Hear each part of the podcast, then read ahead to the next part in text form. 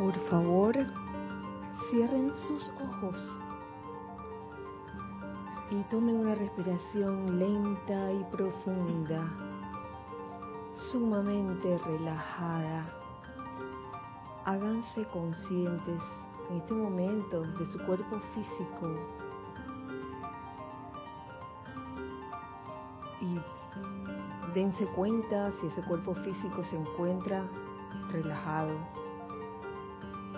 Si no es así, les pido por favor que en este momento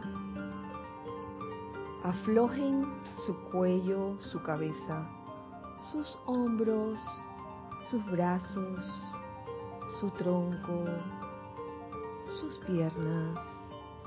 Relájense completamente, permitiendo que esa sustancia luz electrónica fluya directo de la presencia yo soy hacia todo lo que son ustedes en este momento, el cuerpo físico. Permitan que esa energía fluya libremente, armoniosamente. Visualicen esa sustancia luz recorriendo todo su cuerpo físico. Al tiempo que una constante expansión esa sustancia luz también envuelve su cuerpo etérico, eliminando de ese cuerpo etérico toda memoria que cause aflicción. Ahora les voy a pedir que suelten y dejen ir todo pensamiento o concepto mental adquirido y que pueda causar disconfort o inarmonía. Y permiten que la luz entre a ese cuerpo mental. Ahora visualiza tu cuerpo emocional, cómo se va llegando de, de esa luz pura, electrónica, al tiempo que se elimina toda, todo sentimiento que no es el sentimiento de amor, que no es sentimiento de felicidad, todo sentimiento de discordia que puedan tener, de intolerancia, todo eso sáquenlo de ustedes, sáquenlo. Y que permanezca en todos ustedes un claro sentimiento de paz. Al tiempo que visualizamos el lugar donde se encuentran, en nuestro caso, la sede del Grupo Serapis Bay de Panamá, aquí, este edificio completo, rodeado de un óvalo de luz blanca resplandeciente, rodeando todo lo que conforma la sede del grupo Serapis Bay, incluyendo sus estacionamientos afuera. Visualiza cómo gira rápidamente este óvalo de luz blanca resplandeciente, no permitiendo la entrada ni la salida de ninguna energía discordante o inarmoniosa, y solo permitiendo las bendiciones la entrada o salida de bendiciones, de energía armoniosa y pura. Con esta conciencia invocamos de manera amorosa y humilde al amado Señor del mundo, al amado Señor Gautama, para que en este momento descienda y nos acompañe en esta reunión. En este momento nos hacemos uno con la radiación del amado Señor Gautama, esa radiación de amor compasivo que sale de su corazón. Nos hacemos uno con esa radiación.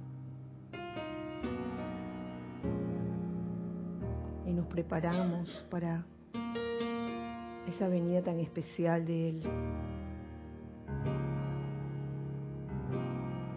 Amado Señor Gautama, permítenos discernir, permítenos conocer el sendero del medio en cada uno de nosotros.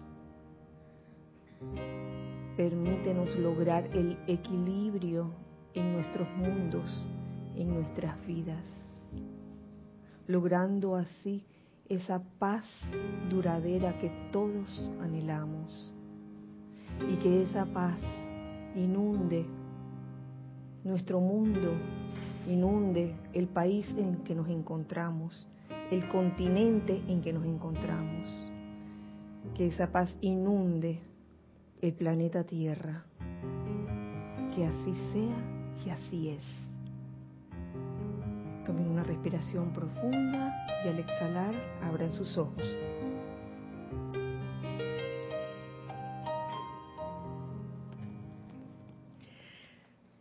Muy feliz día, muy feliz miércoles 23 de mayo del año 2018. La amada presencia de Dios yo soy en mí reconoce, saluda y bendice la amada presencia de Dios yo soy en todos y cada uno de ustedes. Mi nombre es Kira Chan y este es el espacio de todos ustedes, de todos nosotros, los hijos del uno. Así que les doy eh, la bienvenida a los hijos del uno que están aquí, en carne y hueso, pellizcables. Dándole gracias a Giselle y a Carlos Llorente por su presencia aquí haciendo eh, cabina chat y cámaras. Muchas gracias por su servicio. Y a los hijos del uno que están del otro lado, un gran abrazo para todos ustedes de parte de todos nosotros. Eh, mayo es un mes muy especial, ya que, bueno, este fin de semana eh, hubo una maravillosa conjunción de, de energías, maratón, maratón decía, decía Nere, esa conjunción de, de que ese día eh, había una radiación muy especial del Espíritu Santo por coincidir ese día con el Pentecostés que se celebra y que obviamente eso tiene un momentum y que en este año causalmente se celebraba el domingo 20 de mayo. Y ese día también, el, domingo pasado, realizamos el servicio de transmisión de la llama de la ascensión, de manera que eh, cuentan las crónicas de Narnia. sí, porque recibí, recibí recepción una persona, un amigo del alma, hermano del alma, decía que desde que se comenzó la invocación para encender las, las llamas, se le pararon todos los pelos. Oh, gracias Padre. Gracias Padre por esa bendición.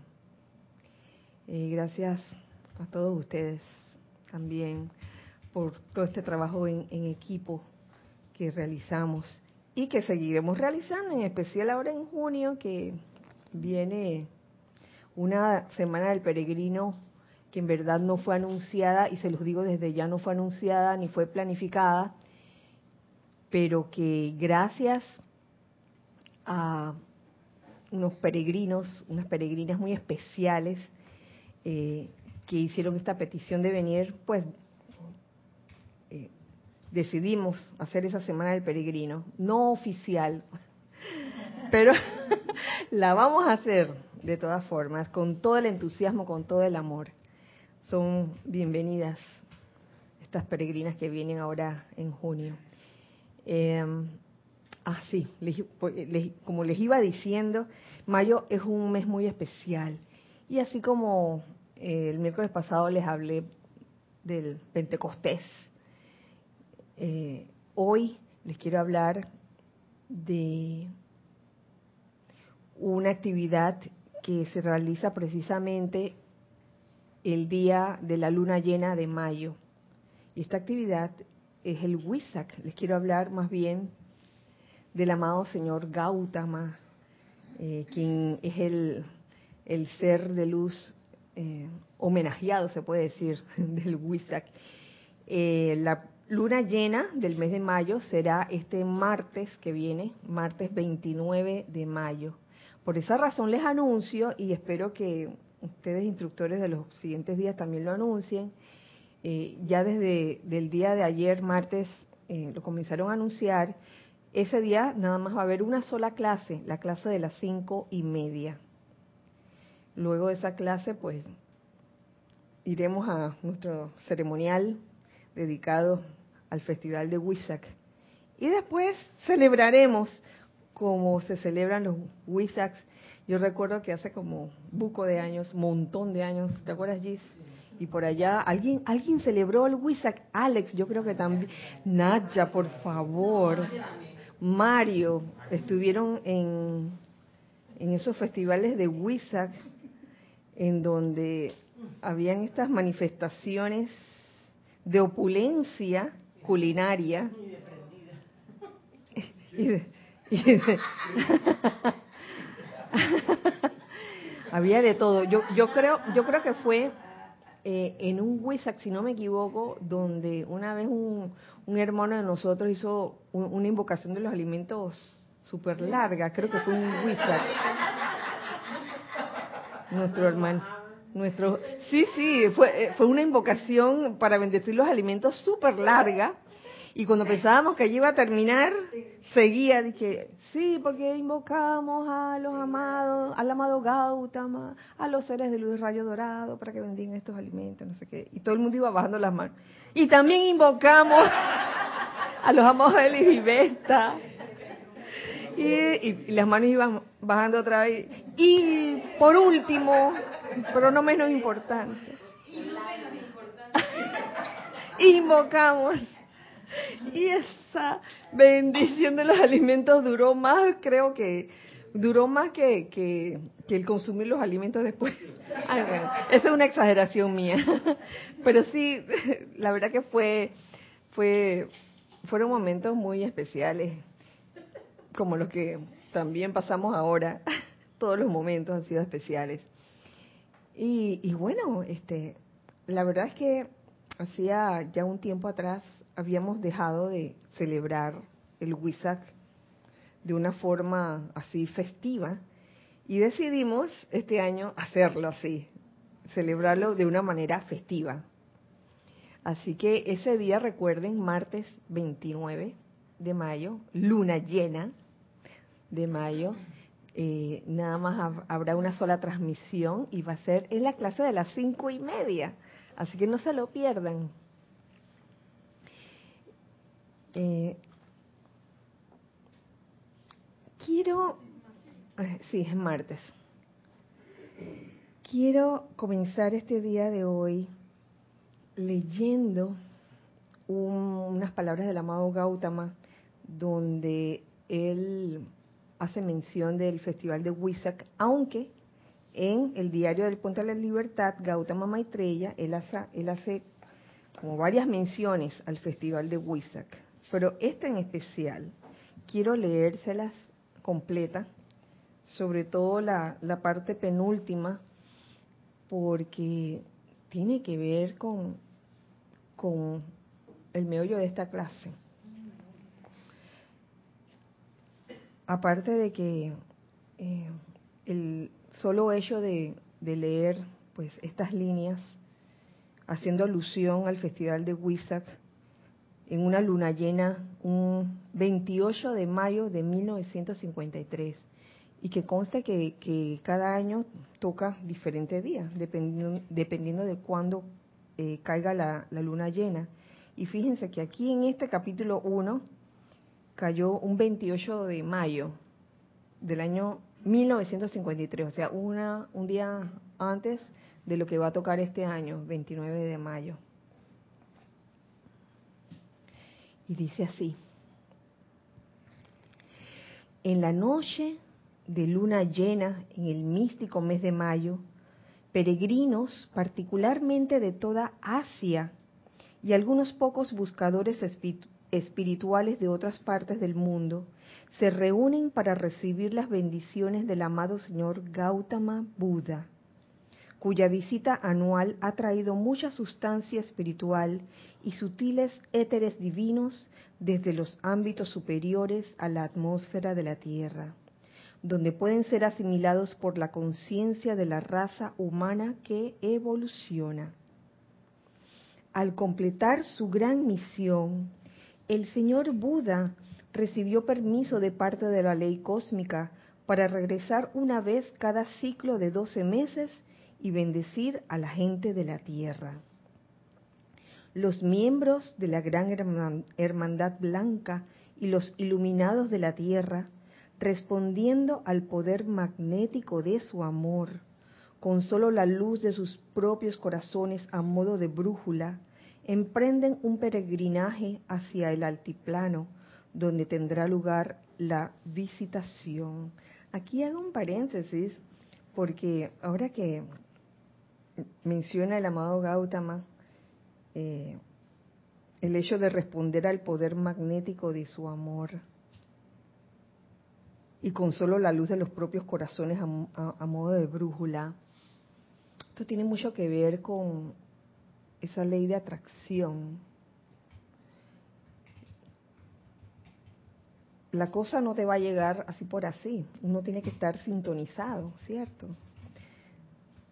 Los electrones que uno califica deben emanar esas cualidades que, que son afines al señor Gautama. Entre esas, la paz. Es decir, es una conclusión personal mía de que si en ese momento no está sintonizado por lo menos con ese sentimiento de paz, entonces ahí no funcionaría el poder magnético de su amor. El amor y la paz tienen que estar presentes. Y la razón por la cual estoy dando esta clase hoy es precisamente la misma razón por la cual di la clase, eh, se descargó la clase de Pentecostés el miércoles pasado, para prepararnos a recibir esa radiación y, también poder ser vehículos, porque no es de que recibir, recibir, recibir, sino convertirnos en vehículos. Igualmente en un día como Huizac, luna llena de mayo, wow, aquellos que, que deseen participar, claro que lo pueden hacer, pero estando sintonizados, sintonizados con la, radiación, por lo menos de paz. Esto me recuerda también la, la clase que Génesis descargara el lunes pasado, antes de ayer, reemplazando a su instructora por unos, por varios lunes, en el que ella hablaba precisamente de la ley de atracción y de cómo los electrones operaban. Dice así, continúo. Si me, pueden interrumpir. los hijos del uno de aquí y los hijos del uno del otro lado. Dice, no hay mapa, guía ni seguridad de éxito último en cuanto a alcanzar la meta. Cada hombre depende por completo de los soplos de la llama de su propio corazón ahí no hay mapa físico que sirva. De que dónde está la cosa. ¿Dónde es que va a descender la radiación? ¿Dónde es que va a descender el amado señor Gautama para estar allí? Ahí no hay nada físico que valga, ni, ni, mucho menos el, el intelecto. Es la llama. La llama de tu propio corazón va a ser el GPS o la Waze. y los sigue a través de los páramos sin señalización de las montañas tibetanas. Imagínate, los páramos, uy, han oído la expresión, estoy pasando páramo. Son condiciones muy difíciles.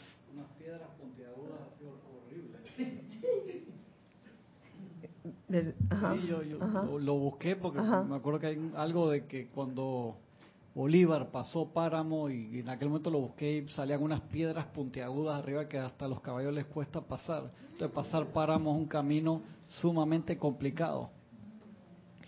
Yo me imagino los caballitos, los caballos tratando de caminar ese sendero lleno de puntas a través de las ilimitadas arenas ardientes de los desiertos, a través de las selvas y pantanos de India. Y cada uno, de acuerdo con su habilidad para escuchar y seguir los soplos de su propio corazón, encuentra el éxito o el fracaso en su viaje.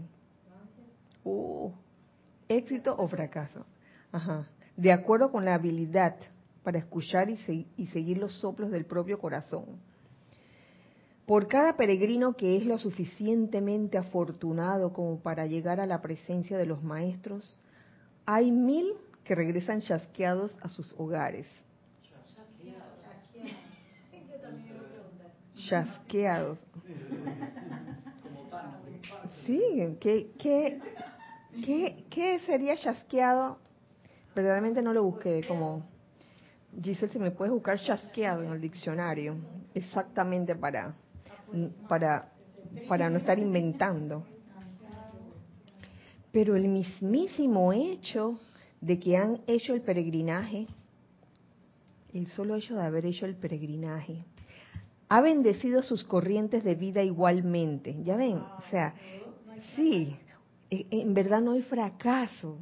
Y es que, digo, cualquier intento de, de, llegar a una meta eh, constructiva, la cuestión no es de que llegué a la meta, la cuestión es el durante, el intento de hacerlo. Yo creo que ahí está, ahí está el mérito.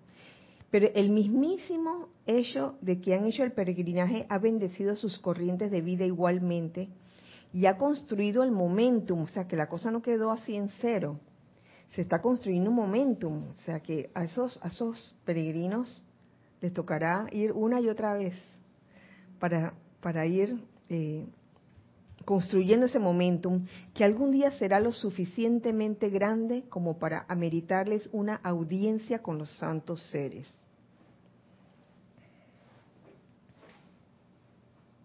Durante 24 horas antes de la noche de luna llena, las carpas de los, nómadas, de los nómadas comienzan a levantarse de la meseta y los grandes grupos de los benditos comienzan a reunirse, a meditar y a prepararse para la visitación 24 horas antes de la noche de luna llena. Lunes, lunes. ¿Nos están soplando algo aquí? Sin embargo, este año la presencia del Señor Buda será sentida y vista en su propio glorioso cuerpo de Maestro Ascendido, más que la gran presencia luminosa que Él ha proyectado en años anteriores ese año. Pasa algo muy especial. La razón para la tremenda bendición que se le otorgará a la gente de la tierra es que cuando la diosa de la misericordia abrió el templo de la misericordia en Beijing a la Gran Hermandad Blanca el 15 de febrero de 1953 y los miembros no ascendidos de la raza humana consciente y voluntariamente ofrecieron su propia vida y aliento para llevar la llama de la misericordia alrededor del planeta, de tal manera se elevó ese tirón magnético desde la Tierra hacia el gran silencio, que todos los seres que habían entrado al nirvana y al corazón del Cristo cósmico fueron estremecidos y respondieron a ese llamado. Y en sí, por haber eh, estado abierto ese templo de la misericordia en Beijing en esa fecha que les dije, y los miembros no ascendidos de la raza humana, eh, una transmisión, sí, ofrecieron su propia vida y aliento para llevar la, la llama de la misericordia alrededor del planeta.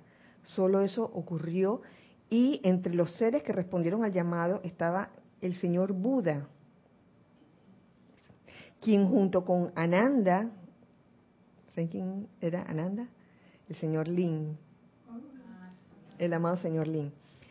Siguiendo el llamado, oye, sí, imagínate, el, señor Gautama Buda, Inchipinchi, o bien, bien amigo de, del señor Lin, siguiendo el llamado al rayo de la misericordia entró al templo de la misericordia en su propio cuerpo de maestro ascendido la noche del 29 de febrero de 1953 y luego siguió la corriente y llama de la misericordia alrededor del orbe. Así de grande fue ese año.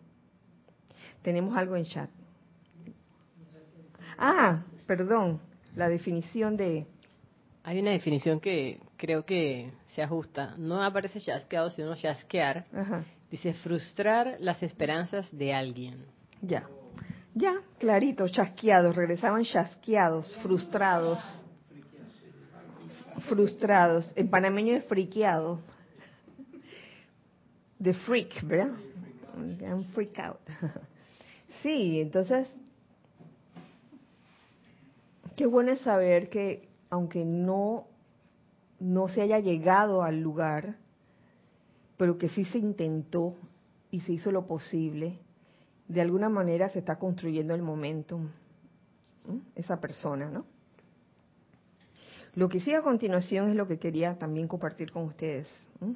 El amado señor Buda dijo que en tanto que los hijos de la tierra de por sí desearan misericordia para toda vida, Él permanecería en la atmósfera de la Tierra continuamente durante el próximo periodo de 20 años, el cual conforma la crisis espiritual a través de la cual nuestro planeta debe pasar exitosamente a fin de calificar para su ascensión en la luz.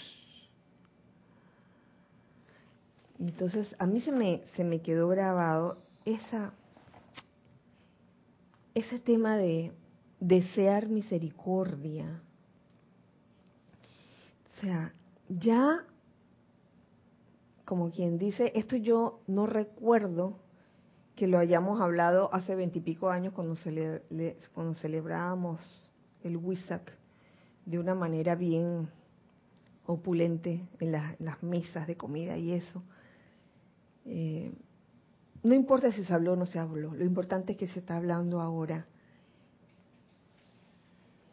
donde estas, este relato del amado señor Gautama nos está diciendo, esa es la escritura en las paredes, oigan, cultiven la misericordia, pero no cultivemos la misericordia con un fin de, interés de que, ay, yo voy a cultivar de la misericordia, de que voy a hacer decretos de misericordia, para entonces cuando venga el Wizard voy a recibir, voy a recibir la radiación del amado Gautama. No, eso va más allá. Eso es cultivar la misericordia en nuestros corazones, en nuestras vidas, en nuestros mundos. ¿Qué es la misericordia?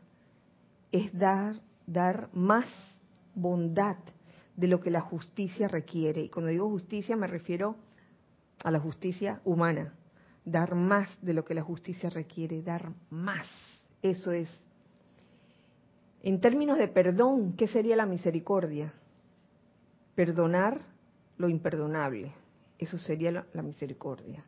Perdonar lo más difícil, lo que tú en tu conciencia no puedes perdonar humanamente, porque tú dices, yo puedo perdonar todo menos esto. Entonces ahí, ahí es donde la misericordia actúa. Y de muchas formas, porque muchas veces quisiéramos, en, quizás en situaciones, eh, situaciones de guerra, situaciones de pelea, entre personas, humanamente uno quisiera, primero, tener la razón. Segundo, luego tener la razón, que se haga justicia y que lo castiguen. Ese es el pensamiento de la humanidad, así en general, la que vive inconsciente. Yo no digo mala, porque no, no. Yo pienso que hay bondad en todo ser humano más bien es una humanidad inconsciente cuando piensa o, siente que hay que castigar, hay que dar el merecido a la gente. Justicia, ¿no? Ese tipo de justicia. Desear misericordia. Y usualmente cuando pensamos en misericordia, también pensamos en, wow, que sean misericordiosos conmigo. Ay, mira todo lo que me ha pasado, pido misericordia. Y en este punto encuentro una, un extracto del amado Mahashohan en el diario Mahashohan, que es de enero de 1957, que dice así. Es una verdad de lo más confortadora y útil saber que el perdón de Dios por la mala utilización de sus energías siempre está disponible a quienes lo deseen. El perdón de Dios por la mala utilización, por cualquier cosa que hayamos hecho consciente o inconscientemente. El perdón de Dios siempre está ahí. Sea cual fuere el pecado, los errores del pasado, las causas y núcleos de impureza e imperfección que hayan sido establecidos en sus cuerpos internos, siempre hay una manera consciente de transmutar y sublimar estos errores mediante la misericordia de Dios. Esto se traduce en la vida práctica del estudiante de la luz en hacer el llamado. Hacer el llamado a los seres de luz que tienen que ver con la misericordia, como, como por ejemplo la maestra ascendida Lady Kuan obvio. Eh, un llamado a la llama violeta de la misericordia y compasión. Todo esto está incluido en el paquete, pero allí mmm, haría falta como esa actitud interna de estar dispuesto a perdonar lo imperdonable.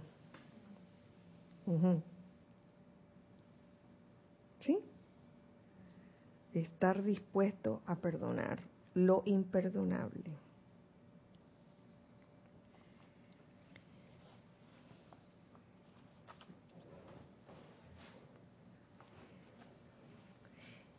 Esto mm, lo uno con un discurso del amado Gautama, también en el, diario de, del Puente de la Libertad Gautama Maitreya, donde nos dice lo siguiente, grandes cantidades de personas se han reunido y con el poder de esa llama, está hablando de la llama violeta transmutadora o llama de compasión y misericordia, como lo llaman en Oriente según el amado señor Gautama grandes cantidades de personas se han reunido y con el poder de esa llama han pedido la descarga. Pero ¿cuántos han entrado primero a la cámara secreta del corazón y perdonado a toda, toda la vida? Porque es muy lindo, es maravilloso cuando se reúnen un grupo de personas o cuando lo haces individualmente esa invocación a la llama violeta transmutadora. Pero aparte de eso, ¿cuántos hemos entrado primero a la cámara secreta del corazón y hemos perdonado a toda la vida? Toda. Incluso las cucarachitas que se aparecen por ahí, los sapos que se me aparecen por ahí, que me asustan, hasta eso. ¿Mm? Una pregunta.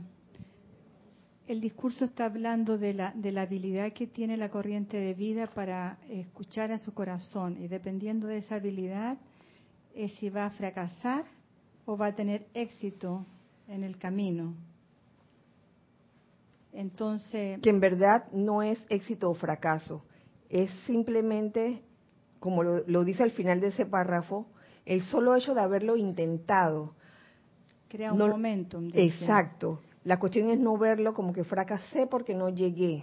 No importa si no llegaste, lo que importa es que lo intentaste. Ok, pero se hablaba de, de, la habilidad del fracaso, o sea, si no hay, no hay una habilidad como para escuchar el corazón, vamos a fracasar, pero vamos a crear ese momento porque lo intenté, tuve la buena intención y lo intenté aunque fracasé en, el, en la meta. Eh, esa habilidad, pregunto, tiene que ver directamente entonces con, la misericordia y el perdón, que verdaderamente haya misericordia en mi corazón para perdonarme y para perdonar a los demás, y de eso depende la habilidad. Mm, en verdad estamos hablando de dos cosas distintas, porque por un lado, eso de escuchar al corazón, lo menciona el amado señor Gautama eh, con respecto a los peregrinos que anhelan llegar a ese lugar en donde desciende el amado señor Gautama o su radiación en un Wisak. Y aprendiendo a escuchar el corazón, no al intelecto, se puede llegar. Y lo importante no es que si llegaste o no llegaste, lo importante es que mm, decidiste escuchar tu corazón en vez de escuchar al intelecto en ese momento. En cuanto a la, a la llama de misericordia, a la llama violeta, él hace mención de que precisamente en ese año en donde él descarga ese discurso, hubo en febrero de ese año eh, la apertura de, del retiro en Beijing del Templo de la Misericordia. ¿Ves? se está hablando de dos cosas distintas. No es, no es que tiene que haber misericordia para uno escuchar el corazón. Yo creo que sí están relacionadas, pero en este caso específico que tú estás mencionando, eran dos relatos. Ok, gracias. sí. Gracias. Si alguien tiene que quiere agregar algo a eso.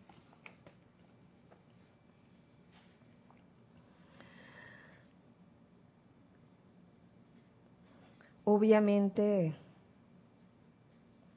el hecho de perdonar a toda la vida, el hecho de entrar a la cámara secreta del corazón y perdonar a toda la vida, eh, requiere que escuches tu corazón porque a veces uno humanamente o la conciencia separada se puede engañar y, pudiera uno pensar, no, si yo, yo, yo ya no tengo deudas con nadie.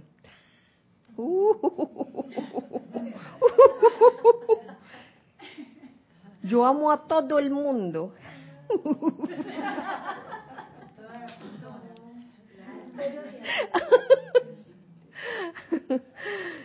Oye, oye, despierta. Tienes que estar seguro y ser honesto contigo mismo, sobre todo. Asegurarte que estás, que estás dispuesto o que quieres perdonar a toda la vida. Allí radica para ustedes la eficacia en su uso, mis amados, dulces, diligentes y bellas flores en el reino de Dios. Se les hará de acuerdo como ustedes le hagan a otros. Oye. Se les hará de acuerdo como ustedes le hagan a otros. ¿Tú quieres ser perdonado? Aprende a perdonar. Comienza a perdonar. Porque a veces uno piensa en el momento en que otro comete una acción, en ese momento uno piensa que uno es una ovejita blanca, de que, malo, malo, malo, señalando al otro y, y, uno piensa que uno jamás va a cometer ni un error. Oh. Dice Nere que no se acuerda de los que cometió tampoco. Sí, es muy fácil señalar al, al que cometió un error. ¿Tú ibas a decir algo? No. Sí, entonces a la hora de la hora, cuando es uno el que comete el error, ya uno quisiera que tuvieran misericordia con, con uno, ¿no? De que, ay, misericordia, por favor, ya no lo, vuelvo, no lo vuelvo a hacer más. Pero cuando le pasa al otro, castíguenlo.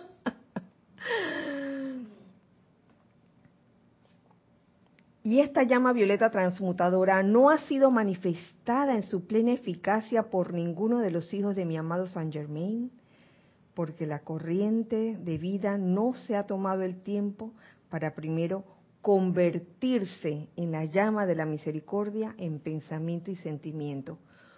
Nos está, nos está, nos está dando como, no le quiero decir tip, pero nos está diciendo la forma de, de, de hacer la aplicación de la llama violeta. No es cuestión de solo hacerlo, es también serlo en pensamiento y en sentimiento. ¿Cómo? Entrando a la cámara secreta del corazón y estar dispuesto a perdonar toda, toda la vida. Oye, qué facilito que es, ¿verdad? Bien fácil. Y en este punto, que era como el, el, último párrafo de ese capítulo, de ahí me voy hacia atrás, hacia dos párrafos atrás de este, lo, que dice así.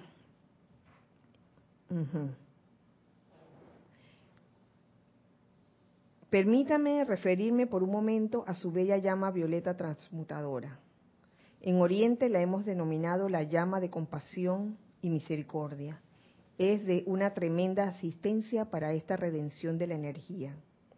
Me pregunto si se les ha señalado el acercamiento que se requiere del alma individual antes de que la llama sea puesta en movimiento. El acercamiento que se requiere. Esta es la llama mediante la cual ustedes se proponen purificar sus propias creaciones incorrectas cuando se le utiliza jubilosa y vigorosamente. Pero primero deben poner su propia casa en orden. Uh, poner la propia casa en orden. ¿Eso qué quiere decir? Quiere decir lo siguiente. Perdonen y equilibren sus propias energías hacia la vida antes de utilizarla. Eso significaría eso significaría perdonarse uno mismo. Sí, perdonarse uno mismo, porque a veces uno lanza una invocación a la llama violeta por, digamos que, por las propias creaciones incorrectas, como, dice aquí el amado señor Gautama, eh, la creación uno, uno quiere transmutar la creación, pero muchas veces la casa interna no está en orden. Y uno quiere transmutar esa creación incorrecta propia, pero muy por dentro de uno, uno no se ha perdonado a sí mismo. Lo hice mal o no llegué, fracasé, no llegué a la meta. Entonces el asunto es poner la casa en orden primero y saber perdonarse. Perdonarse. Y después Naya. También veo el aspecto de la misericordia, porque por esa misma línea, ser misericordioso con uno mismo. Pues estaba pensando que esa llama que transmuta mediante el amor, que ese es el, elemento núcleo que hace la liberación. Pero si uno no, no se ama a sí mismo, o sea, no se cuida, me critico, me juzgo cada vez, me trato mal, no confío en mí misma. y ahora veo lo que dice el amado Gautama, si, si esa misericordia no está en ti, ni siquiera para ti misma, ¿cómo la vas a dar? Tú sabes que esa falta de perdón en uno mismo se puede manifestar de muchas formas en la vida del ser humano. Lo, lo he visto pasar, hasta con con actitudes externas de, rechazo hacia otras personas que pueden tener su origen precisamente en esa falta de perdón en sí mismo. O también pudieras tomar el camino de, de, víctima, que, ay, pobrecita yo, o qué, qué mala y perversa que soy yo, o todo lo malo que, que, que, uno pueda decirse de sí mismo, ¿no? Que uno pueda pensar de sí mismo. Son actitudes de no haberse perdonado a sí mismo. Y mientras uno no se haya perdonado a sí mismo, por más llama violeta que uno use de que para transmutar las creaciones humanas este, generadas por uno mismo, lo primero que debe hacer es, como tal cual dice el amado Gautama, poner la casa en orden. Irina, por favor. Gracias, Lorni. Kira, me hacía una pregunta. eh, cuando, si cuando nosotros eh, tenemos conciencia de un evento discordante, decimos que es porque eso está en mi conciencia. Cuando yo veo un elemento discordante o tengo una dificultad con alguna persona, eso quiere decir como yo también tengo ahí algo que ver, ahí están mis electrones. Sí. Entonces me pregunto yo, al yo poder perdonar una situación como esa o perdonar a otra persona y ser esa persona una presencia yo soy y yo ser una presencia yo soy y como lo estoy viendo, ahí están mis electrones. ¿Eso no es un acto de perdón? hacia uno, hacia uno mismo también. Porque si no tuviera la dificultad que tú puedas tener con un ser humano, la dificultad, la diferencia que puedas tener, que puede ser que le estés viendo los defectos o que él te lo o que tengan una discusión o que tengan un enredo, lo que fuera. Ahí están tus electrones metidos, porque si no estuvieran tus electrones, no hubiese surgido esa situación. Ahí están tus energías, porque lo que tú ves en los demás lo corriges en ti mismo. Ese, ese, es un principio. Lo que yo veo en ti lo corrijo en mí. Porque eso quiere decir que yo lo tengo. Pero si eso me ocasiona problema contigo y yo te perdono o hago el esfuerzo por perdonarte, también me estaré perdonando yo misma. Depende. ¿Cómo es la cosa? Depende de qué, con qué motivación y qué, qué tengo dentro de mí mismo en ese momento, en el momento que estoy perdonando a alguien, tú sabes que me hace pensar que, que a veces perdonamos, fíjate, a veces perdonamos a otros con la conciencia de que el otro fue el que hizo la cosa. Pero si tenemos la conciencia de que hay electrones nuestros ahí y de que de que de alguna u otra forma esa persona y yo somos uno. ahí el, el perdón se da de forma diferente, porque si perdonas de la, de la forma primera que te dije de que, ah, te perdono, pero a ti, a ti, tarde, o temprano, eh, eso regresa. La condición pudiera regresar. Estoy, con lo que tú me estás diciendo, yo me estoy basando en experiencias vividas todos estos años y en situaciones que he escuchado y todo, todo, todo eso.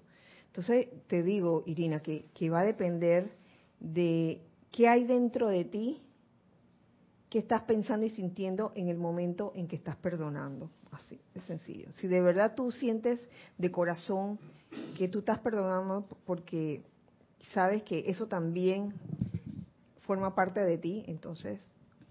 Lo pensaba porque el, uno de los decretos de la llama violeta, cuando, o sea, de la ley del perdón, cuando se dice, lo que dice es que se solicita el perdón por transgredir, porque yo transgredí la ley del amor. O sea, no estoy pidiendo perdón, eh, ni le estoy pidiendo perdón a la persona, sino es ese, esa, esa cuestión de hice una transgresión a la ley de amor, eh, pido, pido perdón y entonces invoco el fuego violeta para que consuma y disuelva y, transmute esa situación. Pero también caigo en la cuenta de que puedo estar teniendo un tercer aspecto de conciencia es de que vi algo, perdona Candy que te voy a poner de ejemplo, que yo vi algo en Candy, no sé qué, tal cosa, y tengo un, y yo digo, ay, eso yo lo tengo. Entonces yo hago el decreto para mí y trato como de transmutarme yo, pero me olvidé de que es toda la situación. Pero me olvidé de brindarle el perdón a ella. Y, y la llama, sino que dije voy a voy a voy a hacer la llama violeta conmigo, pero pero bueno, la cosa es, es esa, ¿no? E, ese pequeño, ese pequeño punto de que si de verdad yo estoy allí y me, y me, y me identifico ahí y de verdad estoy viendo que hay una presencia yo soy que está unida conmigo, al yo brindar o al yo invocar la ley del perdón, ese perdón es para la unidad y la unidad somos ella y yo. La unidad somos todos. Eso si tú lo sientes así. Pero si no lo sientes así, no. Y, vuelvo y te digo, también va a depender de la situación, porque hay situaciones que, que sí requieren eh, un perdón audible. Sí. ¿Ves? Hay otras que no, que solitas como... Yo todavía no entiendo mucho el misterio de eso, porque hay, hay veces en que lo he hecho de una forma y hay veces que lo he hecho de otra forma. Así que hay ahí como un misterio, como que ahí, ahí entra el juego del discernimiento, ¿no? Sí, que sí, de escuchar al corazón, del discernimiento, oye, ¿qué me toca hacer? Ah, sí. Carlos. Sí, me viene a la mente con esta historia que está diciendo ahora Irina, que es como bien especial pero bien especial, vamos a ver cómo, clarifico yo lo que quiero decir. Eh, cuando uno el trabajo del perdón es un trabajo muy fuerte, muy potente. No se puede intelectualizar porque eso me parece a mí que no va, no va a reducir ningún, ningún resultado. Pero cuando uno perdona, y eso ah, ah, em, lo que quería decir yo exactamente, cuando Irina dice que si va ante el otro, si yo no estuviese aquí, yo no tendría nada que perdonar a nadie. Porque nadie me habría ofendido. O sea que el problema del perdón está, como dice Irina, en uno mismo. Uno perdona a todo. Cuando tú verdaderamente haces ese perdón de verdad, profundamente, no en un decreto, sino en un sentimiento tan profundo que realmente sientas de verdad ese perdón, estás perdonando todo y estás liberando todo. Y ese es un trabajo que no es sencillo.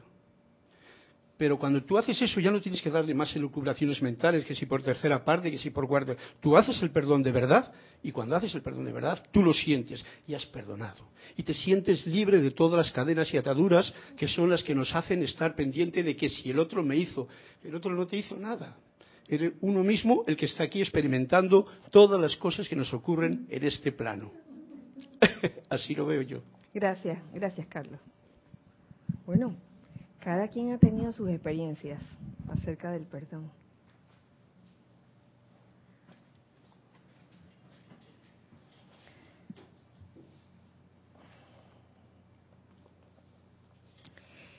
Volviendo al, tema del Wisak, ¿por qué escogemos la época de luna llena? ¿Ustedes tienen idea de por qué? El amado señor Gautama y ya este, avanzando con el tema, nos dice lo siguiente, que está en negrita y está clarito. ¿Por qué escogemos la época de luna llena para este, esta actividad de WISAC?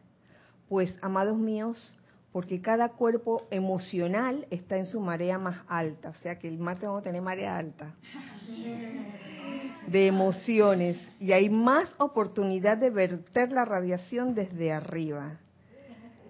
O los cuerpos emocionales en ese punto van a estar así, en marea alta, y por eso eh, la vertida la, de radiación desde arriba se va a hacer rapidísimo, diría yo, porque mientras más alto,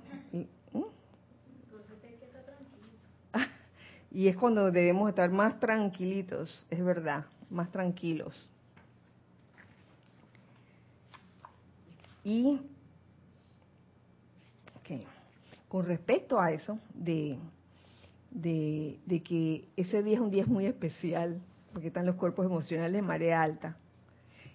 El amado señor Gautama nos dice algo ya más adelante en el, en el diario de Gautama, que está en un capítulo que dice las festividades y servicios del mes de mayo de 1961, donde dice el señor Gautama, ¿cómo puedo hablarle a mentes humanas acerca del tipo de servicio y empeño que yo he seguido a lo largo de tantas edades? ¿Cómo puedo hablarle a mentes humanas? ¿Realmente Ustedes se imaginan esa mente humana cuando alguien, cuando una persona le dice, un guía les dice, oye, calma, vete al camino del medio, logra esa paz. Entonces, ahí yo, yo me imagino cómo, cómo se puede hablar a una mente humana acerca de, de todo eso. ¿Se puede o no se puede? ¿Qué dicen? ¿Qué dicen ustedes? Sí se puede, pero el entendimiento de la persona que lo recibe, que está en la mente humana, va a ser limitado, parcial y condicionado. Porque si en ese momento, y fíjense ustedes, eh, mejor les leo lo que más adelante, fíjense, sostener este infinito camino del medio de balance sin importar qué puedan informar los sentidos.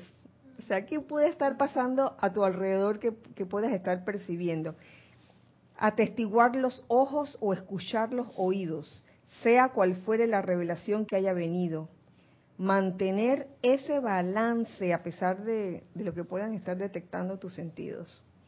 Mantener ese balance y retener el control consciente de sus propios vehículos es la maestría que yo enseñé, nos dice el amado Gautama, y que aún sigo enseñando a quienes escogen traspasar el perímetro de mi aura sostener esa paz, sin importar cuáles puedan ser las perturbaciones de los elementos. Que, dicho sea de paso, hablando de, los de los elementales, el lunes, justo cuando empezó el ceremonial, comenzó el aguacero, una lluvia bien fuerte, y fue hermoso. Yo lo, yo lo, lo hallé tan maravilloso porque era como, como el fondo musical que había. Sin importar, sostener esa paz sin importar las perturbaciones de los elementos, sostener esa paz sin importar el caos que pueda haber en el mundo externo. Esa es la aplicación del aspirante y del chela que sigue el camino del Buda. Entonces, yo veo esto que nos está diciendo el amado señor Gautama, como todos esos acontecimientos que pueden estar ocurriendo ahora. Solemos decir, oye, estamos viviendo tiempos extraños, porque están pasando muchas cosas al mismo tiempo de repente. Estamos viviendo tiempos especiales, estamos viviendo tiempos con muchas situaciones que podemos llamar pruebas, muchos Truman Show. uh, los Truman Show son esos momentos en que en que uno piensa que la cosa está bien y justo, justo en ese momento comienzan a pasar una serie de sucesos como que parecieran impedir el libre desenvolvimiento de tus de las actividades que tenías planificadas. Eso pudiera ser el, Truman Show y, y, creo que todos han pasado por una. Yo he pasado por varias. Uh, el Truman Show. Pero fíjense cómo esas muchas situaciones que, se ponen así como en ¿no? Ahora sigo yo, no, ahora sigo yo. Pasó una y venía la siguiente. Como le decía a, una amiga del alma hoy, salen constantemente para acrisolarnos en la dulce paz del amado Gautama. Suena como contradictorio, ¿no? Para acrisolarnos en la dulce paz del amado Gautama. En tu caso amoroso. ¿En tu qué? En tu caso amoroso. Ah, yo entendí otra cosa. Yo entendí tu caso amoroso. No, no. Tu caso amoroso. Tu caso amoroso. Ah, tu caso. la ¿Cómo es? ¿El demonio negro o el demonio negro? Ese mismo. el tu caso. Tu caso es un golpetazo, un golpe golpe con un objeto que puede ser un mazo. Sí, que recuerdo, recuerdo que decía también la, esa maravillosa ley del Ay, mi hijo, si cuando eh, mira todo tiene que ver la maravillosa ley del círculo. Gracias, Padre, por la misericordia. Por la maravillosa ley del círculo y a continuación de lo que menciona el señor Gautama después de esa frase, la maravillosa ley de círculo, eh, te explica por qué nos pasan las cosas, nos ocurren las cosas, y de que es necesario, eh, ya, con, ya con los ojos abiertos, aprender a santificar. ¿Santificar qué? La palabra, la energía, santificar la energía, eso. Entonces, con, esto de, sostener la paz, no importa cuáles puedan ser las perturbaciones, eh, ahí veo la, importancia de, el aquietamiento es, que es esencial. Por eso ese tema del aquietamiento pareciera ser un tema como de que, ah, ok, vamos a quitarnos antes de. Pero es que el aquietamiento de, debiera formar parte de, de nuestra aplicación. No importa lo que hagamos en la aplicación posteriormente, pero lo primero es aquietarse. Porque si no logramos aquietarnos, sobre todo en una situación de, como lo menciona el amado señor Gautama, de perturbación, o que nos ocurre algo, si no logramos aquietarnos, eh, la mente humana, como lo dice aquí, la mente humana va a pensar que tiene la razón para sentirse así y no va a querer aquietarse. Ah, ¿qué? Cuando alguien te dice, ah, aquietate, lo que vas a hacer es despertar el, el tigre dormido. Seguiremos pensando, si no nos aquietamos, que tenemos razón para sentirnos mal, que tenemos razón para sentirnos eh, indignados, de, por qué la vida nos trata así, etcétera. Ya sea que lo hagas audiblemente o lo hagas muy por dentro, te sientes como ¡ah! que la vida te ha tratado injustamente. Pero en cuanto te aquietas y dejas, aquietate y haz a un lado toda, todos esos conceptos humanos que tienes de que no, no debo permitir que me humillen, no debo permitir esto, lo otro. Cuando en verdad nos aquietamos, es que podemos realmente eh, empezar a lograr algo efectivo. Y aquí me voy a ir mm, a la página 47.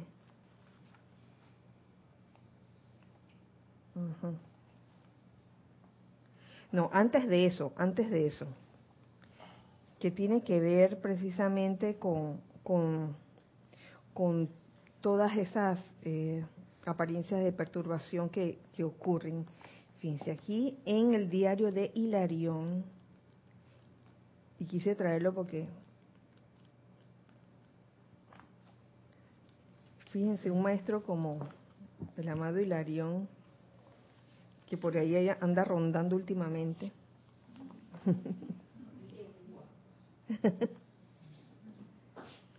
¿Cómo lograr la paz divina permanente?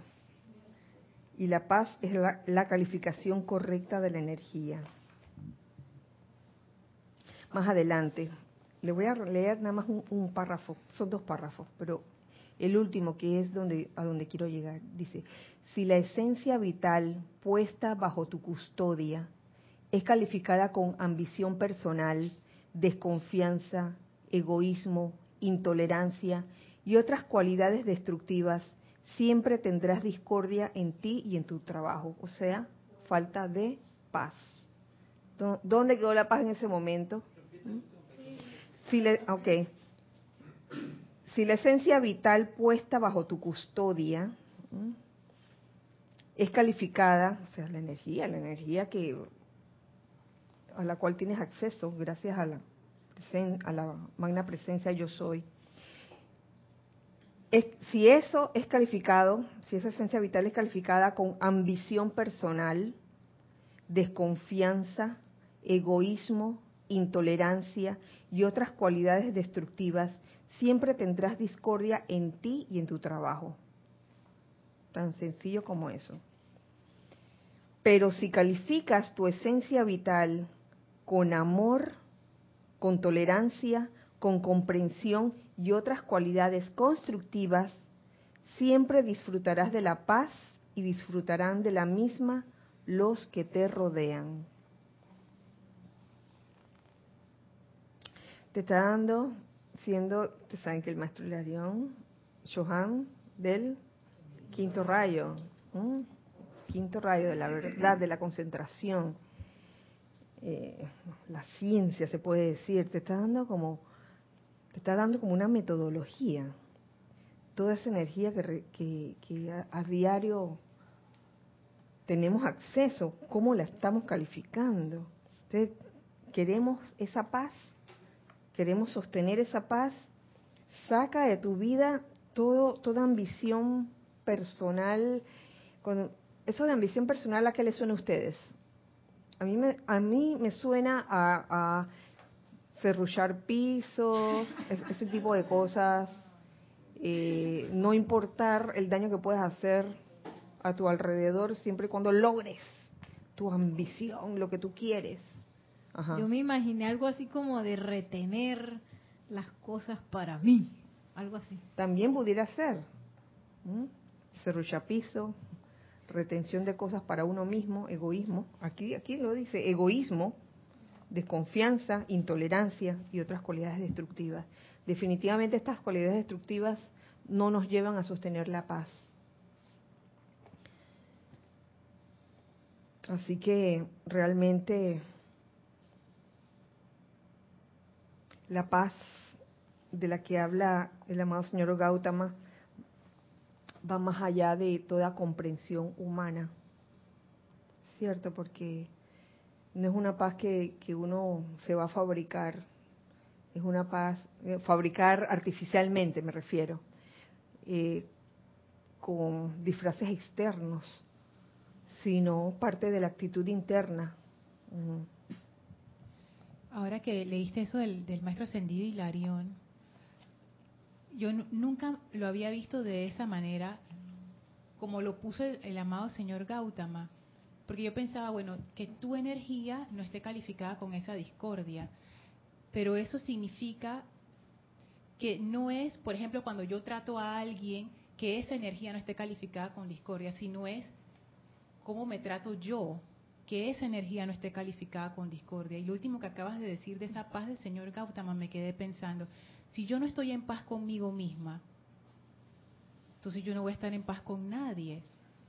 Si, y si yo no me perdono, no soy misericordiosa conmigo misma, no soy amable, no soy tolerante, conmigo misma primero, yo no, yo no puedo proyectar eso a los demás tampoco. Entonces eso me ha dejado ahora pensando, porque yo siempre lo había puesto como, me doy cuenta ahora mismo, como en función de los demás. O sea, que cuando yo esté haciendo algo, no sea discordante. Que cuando esté hablando con alguien, no sea discordante. Pero y cuando yo me estoy hablando a mí misma. Entonces, yo si estoy siendo discordante o no, me estoy criticando. ¿Estoy siendo discordante o no? Entonces, ahí, ahí veo acabo de ver como una, como una diferencia. Si yo no puedo ser ni siquiera amable con mi propia energía de vida, entonces está, está difícil esa paz con lo demás. ¿Ya que tú le llamarías ser amable con mi propia energía de vida? Por ejemplo, si yo estoy teniendo un día ocupado y me siento cansada, oye, sé amable contigo misma, dale un descanso a tu cuerpo físico. Yo lo haría con otra persona, si yo estoy trabajando con otra persona y yo veo que la persona está cansada, oye, agarra un, agarra un pues cinco, descansa, yo me encargo. Pero conmigo yo no lo haría. Me trabajo, me trabajo, me trabajo hasta el final. Por ejemplo, cometí un error. Si yo estuviera con una amiga y ella comete un error, yo le digo, oye, tranquila, no hay problema, yo te ayudo a solucionarlo. Yo cometo el error, palo. Y encima, culpa. Y encima, asco, mira, todo lo que hiciste no se quita, ¿te acuerdas la otra vez? Ta, ta, ta, nunca terminas nada, ta, ta, ta. Entonces, ¿qué es eso? es un doble estándar. Sí.